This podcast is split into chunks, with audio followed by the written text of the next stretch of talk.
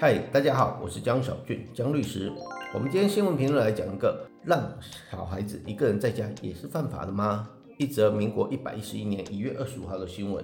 它的内容是这么说的：新北市新庄区一名两岁的女童跟四岁的哥哥在房间里玩。怎么样都没有想到，两个在游玩的过程之中，女童竟然从七楼的窗户摔落。哥哥紧张的马上跑去跟妈妈说：“妹妹掉下去了。”妈妈吓得连忙报警。可惜，当救护人员抵达事故现场的时候，女童已经不幸过世了。以下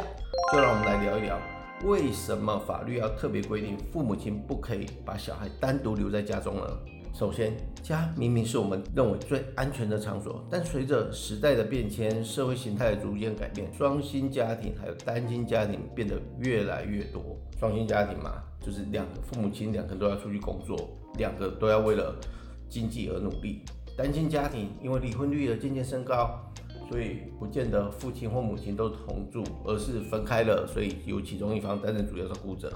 或是单独监护。那么，许多父母亲在一整天的工作下来，或者单亲家庭的妈父亲或母亲在工作下来，常回到家里，他已经身心俱疲，而放任孩童一个人在玩耍。或者有些父母亲他是认为说，我的孩子他已经大了一点，他有独自自理的能力，或者是他应该有简单的自理能力，让他们白天独自在家里，应该不会有任何问题。这一些疏忽的心态，都是导致幼童在家常发生意外事故的因素之一。而剖析这种常见的事故啊，便可以发现这些憾事发生的因素不外乎是以下两点：第一点，让幼童独处；第二点，让幼童离开大人的视线。年幼的孩童向来最容易因为无知还有好奇去尝试危险的动作，举凡是玩火、攀爬到高处，还玩尖锐的物品，这都是幼童居家意外发生的原因之一。因此，法律呢，也就是《儿童及少年福利与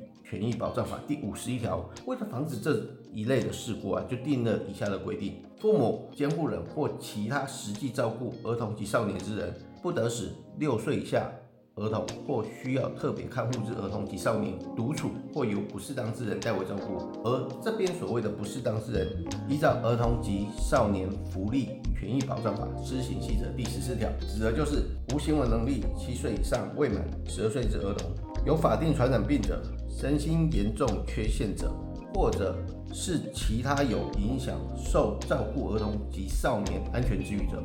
也就是说，如果让七岁的哥哥去照顾五岁的妹妹，纵使七岁的哥哥已经具备了生活自理能力，也是属于违法的哦。因此，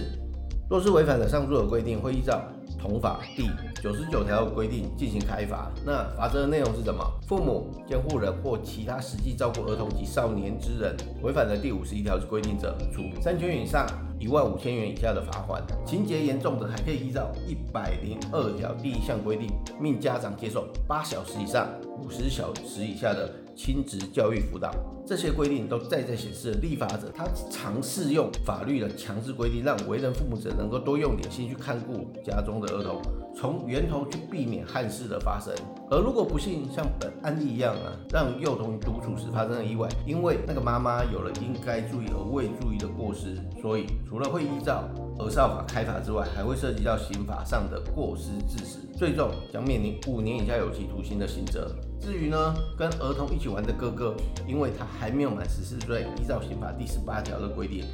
他是属于无刑事责任能力者，所以他不必负担任何的刑事责任。虽然呢，立法者他将这些本来是属于道德劝说的幼童保护机制，通过立法成为了强制规定，但是目的都是为了避免父母因为自己小小的疏忽而造成整个家庭永远难以磨灭的伤痛。因此，像是已经超过六岁的孩童，即便法律对于这部分没有强制规定，但为了确保他们安全，避免危险的发生，还是最好不要让孩子在家独处。以上内容为俊腾法律事务所江小俊律师版权所有，服务专线零三四六一零一七一，手机号码零九七八六二八二三一。